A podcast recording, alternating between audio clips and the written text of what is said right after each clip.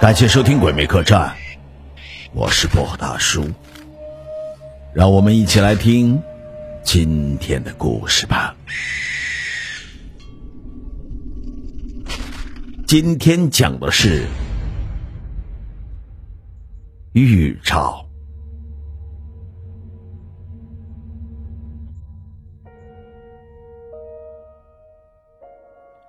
不知道大家信不信？人在要出事前，自身都会有各种的预兆。在我们村有姓马的一家，他们家的男人在镇上给公家开解放车的时候出车祸死了。家里的男人没了之后，马婶儿也一直没找，就自己带着两个儿子，大儿子叫马聪，小儿子。叫马明，大儿子那时候好像还不到二十岁，小儿子也就十三岁，家里没有了男人，也就没有了劳动力，马婶自己一个人根本担负不了两个孩子的学费，于是哥哥马聪就主动的退学，把读书的机会让给了弟弟。退了学之后的马聪年纪也不大。更不会什么技能，就跟着村里人去附近的小砖厂搬砖当小工，这一干就是三年。要说马聪这孩子真孝顺母亲，也是真心疼弟弟呀，为人还特别的好，在村里面好多人只要有事，只要招呼他一声，他能帮肯定不会推辞。因为家里面穷，只要有点好吃好穿的，马聪从来都是留给了弟弟，无怨无悔的。弟弟也是争气，学习成绩一直都很好。马聪常说，等他弟弟读完书就有钱了，他就不用这么累了。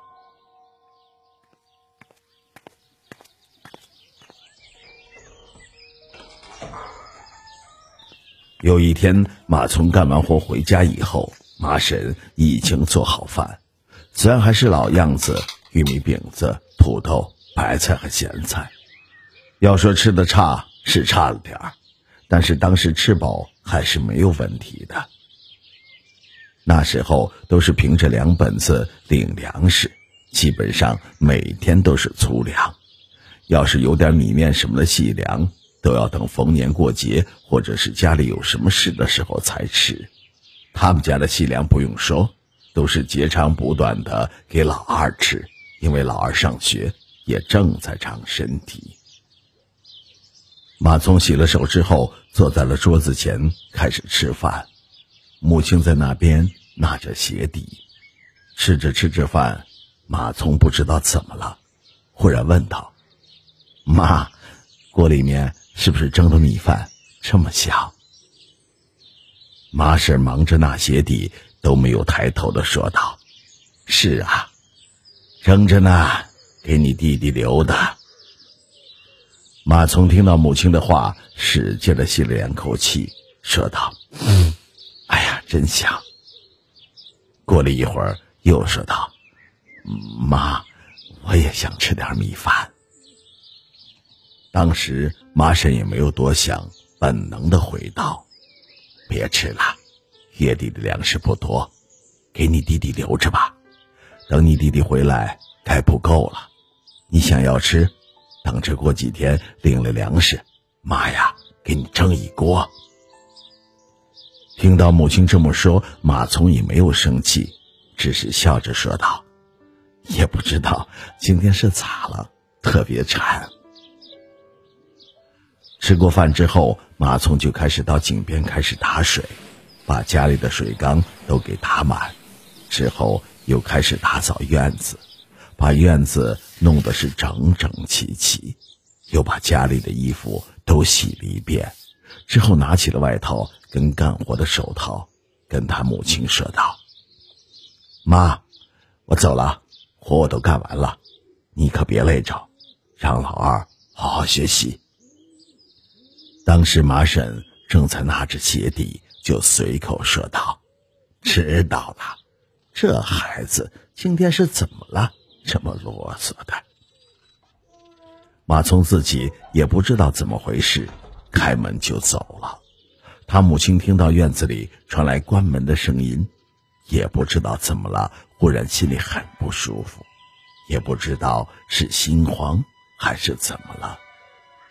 猛然一下，马婶想起了儿子要吃大米饭的事情，心里竟然有种莫名的难过。自己心里在想：老大今天是怎么了？怎么忽然要吃大米饭呢？平常有好吃的都要留给弟弟的呀。不过后来马婶又想，他再怎么样也是一个孩子，干了一上午的体力活，想吃口大米饭也正常。我这当妈的，怎么就不让呢？越想越难受，马婶就穿了鞋追出门外，可是老大已经走得挺远了。只能看到一个背影了。马婶心里就老是觉着不舒服，说不清，道不明，心里想着，等晚上的时候，老大回来，一定要给他们一锅大米饭，没米就去借，也要给他蒸一锅。刚想完，就看到外面慌慌张张的跑进一个人，马婶一看认识。是村里跟着儿子一起在砖厂干活的二蛋子，还没有等他说话，二蛋子就说：“婶儿，不好了，我大哥在干活的时候，不小心被砖垛砸没气了。”